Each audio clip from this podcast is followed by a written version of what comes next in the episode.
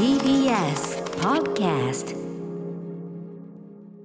時刻は6時30分になりました。7月26日月曜日。TBS ラジオキーステーションにお送りしているカルチャーキュレーションプログラムアフターシックスジャンクションはいパーソナリティの私ライムスター歌丸です。そして本日のパートナーはオリンピック中継に行っている熊崎和人アナウンサーに代わって今夜は木曜パートナーうなえりさが務めます、はいよろしくお願いします。よろしくお願いします。さあここからはカルチャー界の気になる人物動きをご紹介するカルチャートークのコーナーです。はいということでね皆さん今世界で腕を競い合っているのはオリンピックだけじゃないんですよね、はい、えー、ここからですね DJ 界のオリンピックあるいはワールドカップと言われるですね、え DMC についてのお話、まあ、この番組でも何度かね DMC、DMC、DMC チャンピオンなんていうね、えー出ていただいてしております、えー例えば、えー今月8日木曜日のライブダイレクトで DJ ものすごいね、えー技を披露してくれました、DJ 伊蔵さんもこの DMC の2012年世界チャンプですよね。はい。はい、えー伊蔵さんのねプレーあのうないさんも。ズーム越しではい、ご覧になったと思います。も。ちろんあの、ね、厳密に何やってるか正直俺たちもねもう分かんないレベルなんだけど、もうとにかく素早い動うん。素早い動きと、はい。ただでもやっぱりスクラッチのかっこよさは、うんうん素人でもそうだよね音でわかりますからあの元のさこう曲がこう流れててそれをこうんううんこすり出すと別のうんうんこうグルーブが生まれたりとかねそういうのとかは多分皆さんもこう感覚でわかるところだと思うんですけどね。はいということで、えー、凄腕 DJ たちが腕を競う世界大会、えー DMC というこの大会について改めてご紹介したいと思います。解説してくれるのは DMC ジャパン代表の大山洋一さんです。大山さんこんばんは。こんばんは。こんどうばんはもよろしくお願いします大山さん。さあ今夜改めまして、えーどんなお話を聞かせてくださるんでしょうか？すでに今シーズンが始まっている DJ の世界大会 DMC について解説します。改めてちょっとビギナー向けにもよろしくお願いします。お願いします。After Six Junction. この時間はカルチャートーク今夜は DJ の技を競う世界大会 DMC についてのお話ゲストは DMC ジャパン代表の大山洋一さんですよろしくお願いします大山です。よろしくお願いします。はい、えー、ということで大山さんまずですねあのもうそもそものところからいきます DMC、えーこの番組でもちょいちょいね DMC チャンピオンとかね、えー世界大もうオリンピックだ、ね、ワールドカップだって言ってますけど何でしょうか DMC って？DMC とは1985年にイギリスで始まった DJ の技術を競う大会です。はい DMC 何の略なんですか？えーディスコミックスクラブディス。コミックスクラブまあそうなんです。意外とダサいダサいね。意外と意外とダサいですね その通りなんです。はいはい1985ずいぶんね早くから始まってるんですねはい。うんまあ、もともとはあのディスコミックスクラブっていう略称が表す通り、まあ、ディスコのミックスミキシングを競う大会だったんです、ね。要するに曲と曲をねこう綺麗につなぐとかそういうことでしょうかね、そうですね。うんうんそれがまあ時代とともにあのディスコやクラブで選曲して盛り上げる DJ とは違って、うん。持ち時間の中でスクラッチやジャグリングなどの技を組み合わせたルーティンを作って、その技術や音楽性、アイデア、パフォーマンスを競う競うような大会に変わっていきました。あれですよね。だからそのすごくギターとかの早弾きじゃないけどそういう高度な演奏技術プラスちょっとスポーツ的な運動能力とかそういうところもミックスされてるのは本当に独自の文化ですねこれね。そうですね、あのフィギュアスケートとか、まあ、うん。ダンス競技そういったものに近いやっぱりこなうあとやっぱストリート、まあ、あのカルチャーでスケートボード、まあ、バシッと技決めておおみたいな、そうですね。うん、感じですかね。はい、はいでどんな規模でやってるんですか？えー各国で予選を行って、毎年10月か11月頃に DMC の本部があるイギリスのロンドンで世界大会が行われます。はい。ねはい。えーそこでね、まあ、松永なんかも優勝してねみたいなのがありましたけど、ははい。いえー出場するこうエントリーする選手たち DJ たちというのはどういうあの普段は何やってる人とかっていう感じなんですか？はい、あの普通のクラブで普通の DJ として活動していたりする人もいますが、うんうん。多くはこの競技にかけている専門の DJ たちで、彼らのことはバトル DJ やターンテーブリストと呼ばれたりします。まあ、だからこれねうないさんね、はい。あの DJ ってこの番組もいっぱい出るじゃない、はい。でクラブでこうみんなを踊らせるための DJ もいるし、う例えば DJ 陣みたいにライムスターのバック DJ として腕を見せる人もいるじゃない、はい。でも DMC とかでこう勝ったりあの参加するような人はこの競技的なものとためだけに基本的にやってる人が多い。ほう。なんですよ。だからアスリートなんですよ要するに。うん、それはなりわいとして成立してるんですか？お金もプロうん。バトル DJ として大山さんどうでしょうこれ？バトル DJ としてなかなかこうお仕事として成立している人はほとんどいないですね。んはい、じゃあもうそのこの間はもうおお金が儲けられないこと覚悟で、そうです。あのそれこそあのアスリートにも近いマインドで、うんあのアスリートの皆さんもなんかすぐにお金に直結するような方確かに。っていないじゃあないですか。のスポンサーがついたりとかだかうんらすごく優秀になればスポンサーがついたりとかっていうのはあるけどもってことですよね。そうですね。なので、まあ、それこそ大会を1年かけてルーティンを組み上げて、うん。あの数ヶ月前からは仕事とか学業とかも放り出して練習に専念するような人もいたりするので、うん、結構その本当に一本でやらないと勝てない。だからあのね松永が異常なんです。あのあんだけ売れっ子なラップグループのバックでツアーとかもやりながら世界で優勝してる。あれ結構異常事態です。よあれ本当。度肝抜かれましたけどね。でもそうそういう感じですよね大山さんね。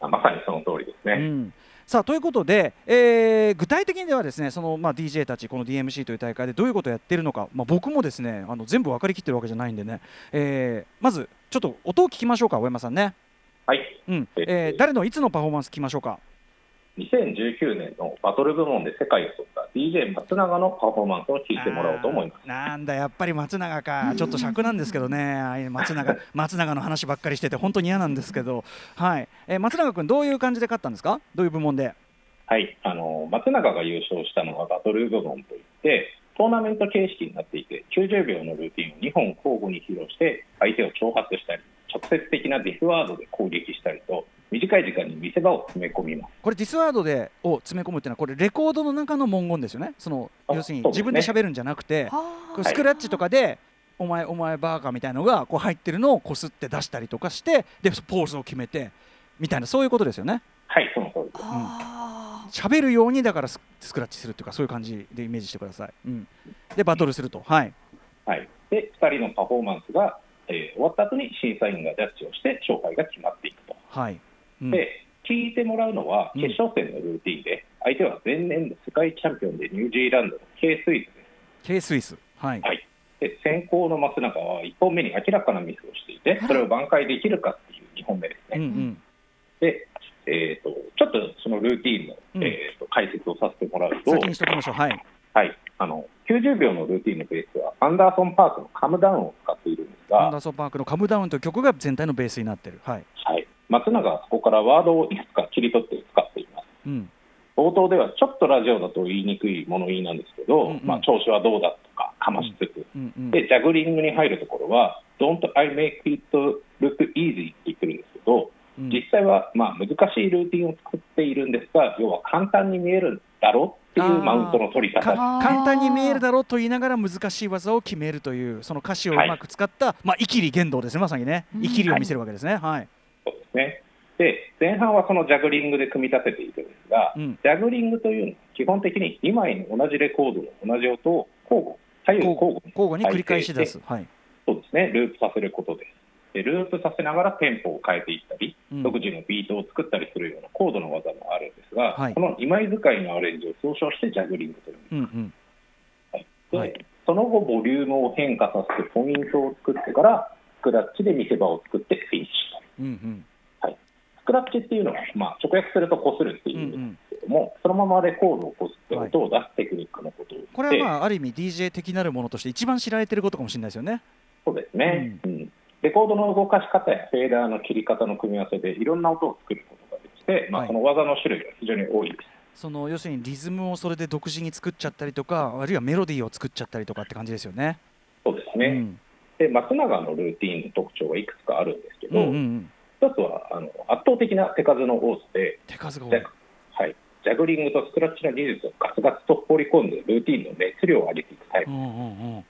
あの手の動きはこう歴史上のターンテーブリストの中でもトップクラスなの間違いです。うん。はい。手の動きがすごい、うん、うん、でそれをまとめる構成力っていうのもさすがだなと思います。やっぱりね曲も作ってるから彼はね。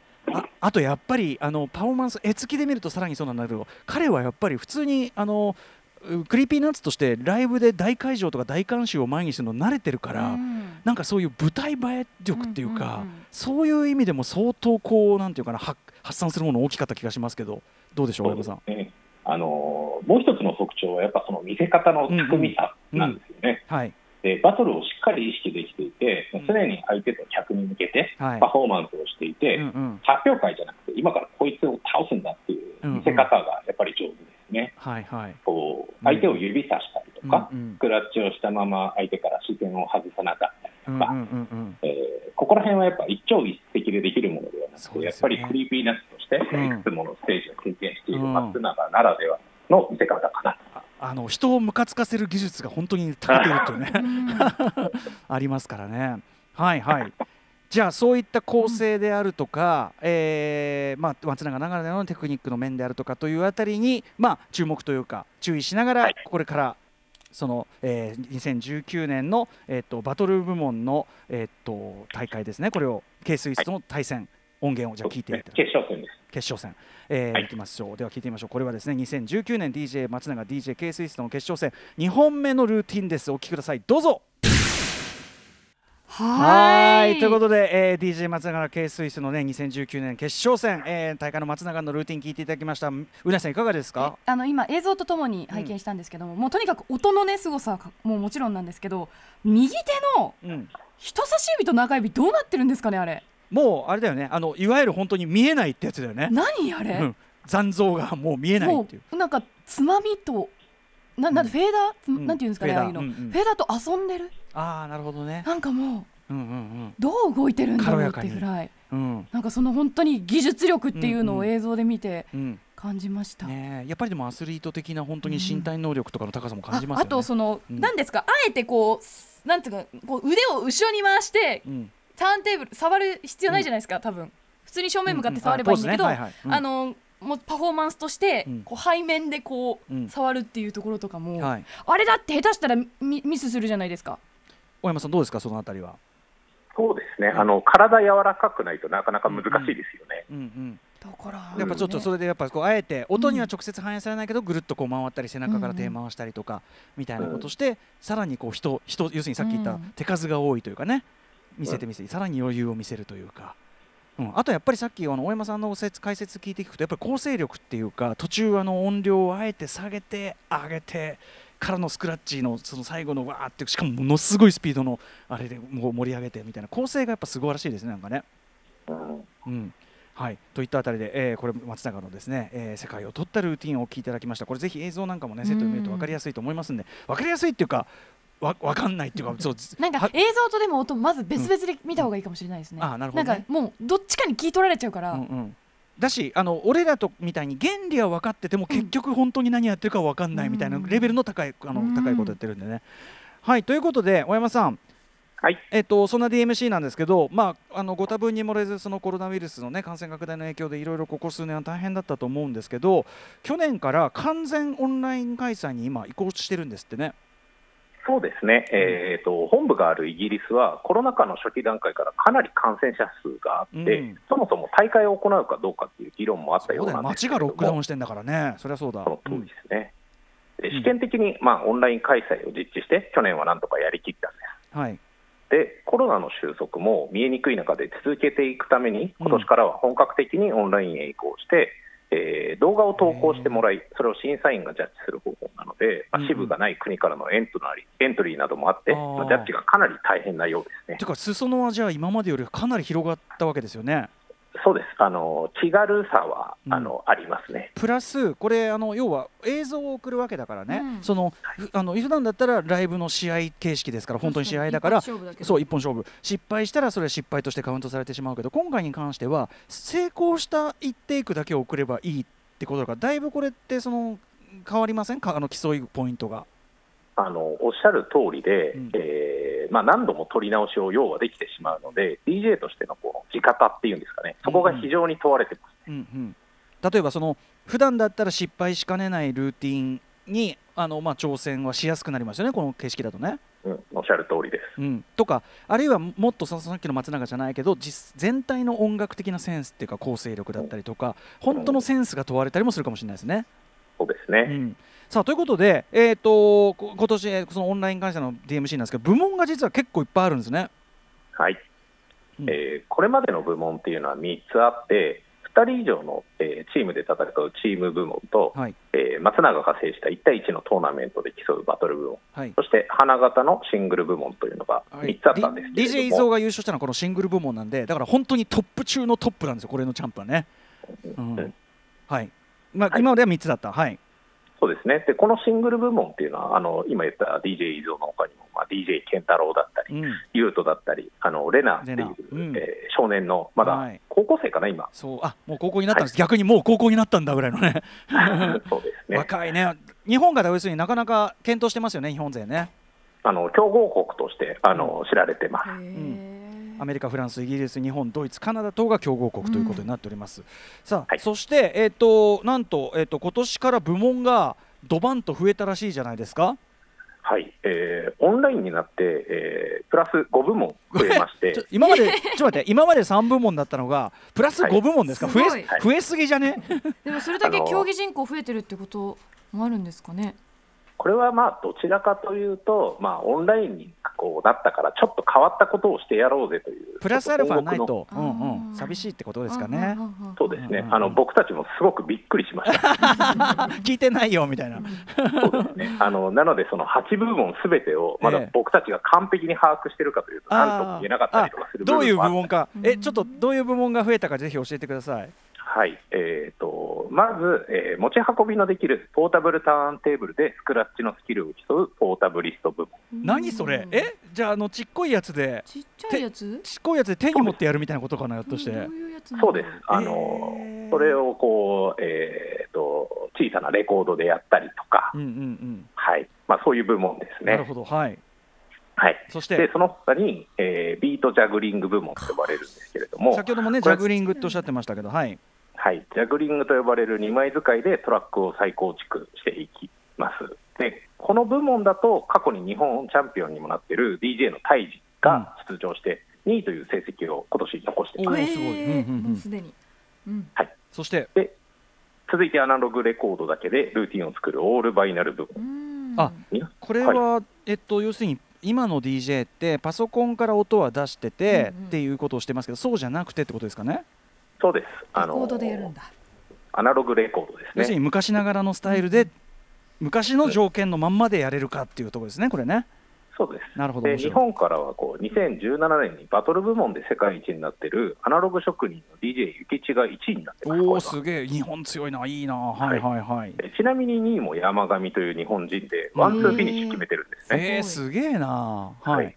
これ皆さん言っときますけど世界中からエントリーしてますからね。はい。うんはい。うん。でアナログだけでパフォーマンスする DJ って比較的日本人が多いと思うので、はいはい。相性のいい部門かもしれない。確かに。日本人はねやっぱそういううちの DJ 陣もそうだけどそういうこだわりマンがね多いですからね、はい。はい、そしてでワールドファンデーション部門っていうのがあってそれと、えーこの後に、えースクラッチ部門っていうのが始まります。そうですよ。大山さんそのワールドファンデーション部門はなんでなんで今飛ばなんでした感じが。なんでスルーしようとしてるんですか？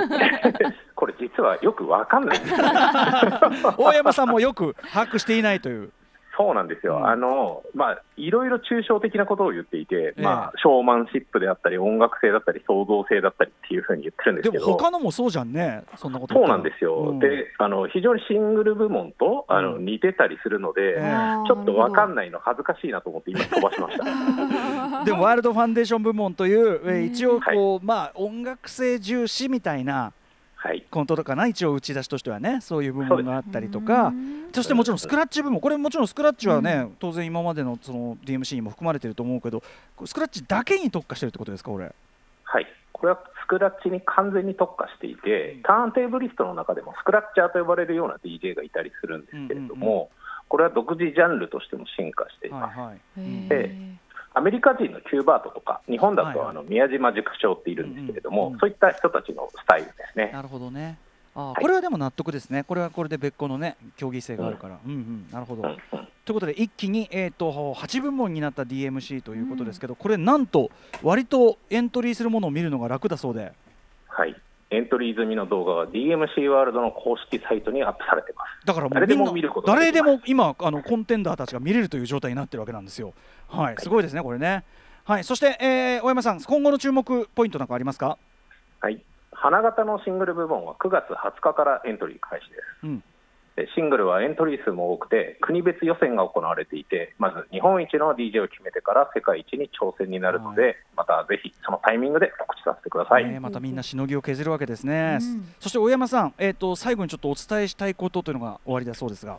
はい。うん。あのー今の時代って手軽に DJ を始めることができるようになったじゃないですか、うんうん。でそのこと自体は歓迎されるべきことなんですけれども、はい。一番奥深くにあって、なおかつ DJ の最もクリエイティブなスタイルの一つがターンテーブリズムだと思うんです。うん。でスクラッチで音を乗せたり、ジャグリングで楽曲を再構築したりするのは、DJ の存在感や意義を強烈に見せられる部分なのは間違いないです。うんえ今は DJ の健太郎が教えるワールド DJ アカデミーだったり、うん。DMC ジャパンのスーパーバイザーをしているオタレコの DJ スクールも渋谷と秋葉原にあって、ここでは伊蔵が講師を務めています。はい大阪や広島にもスクールがあるし、少しでもあの興味のある人はぜひ体験してみてください。うん。で現役のヒップホップ DJ でも、ちょっとしたテクニックを身につけるだけで、クラブプレイに味が出てきたりあと突き詰めていけば、ターンテーブリストとしての才能が発見できるかもしれないんで、うんうんその流れで DMC を一つの目標にしてくれると嬉しいです。ね。ちょっととにかくちょっと一回やってみるとねそのうん才能も開花するかも確かにおっしゃる通り普通の DJ プレイとかそれこそヒップホップあのジンとかもそうだけどあのバッキングとかもね当然ここに使われているような技術の応用というかみたいなのもね当然生きてきますもんね。はい、はい、えー、ということで熱いメッセージでしたね。ありがとうございます、えー、DMC ジャパン代表大山洋一さんでした。大山さんありがとうございました。ありがとうございました。今後ともまたちょっといろいろ DMC 動向教えてください。はい。はいありがとうございました。ありがとうございました。After Six Junction.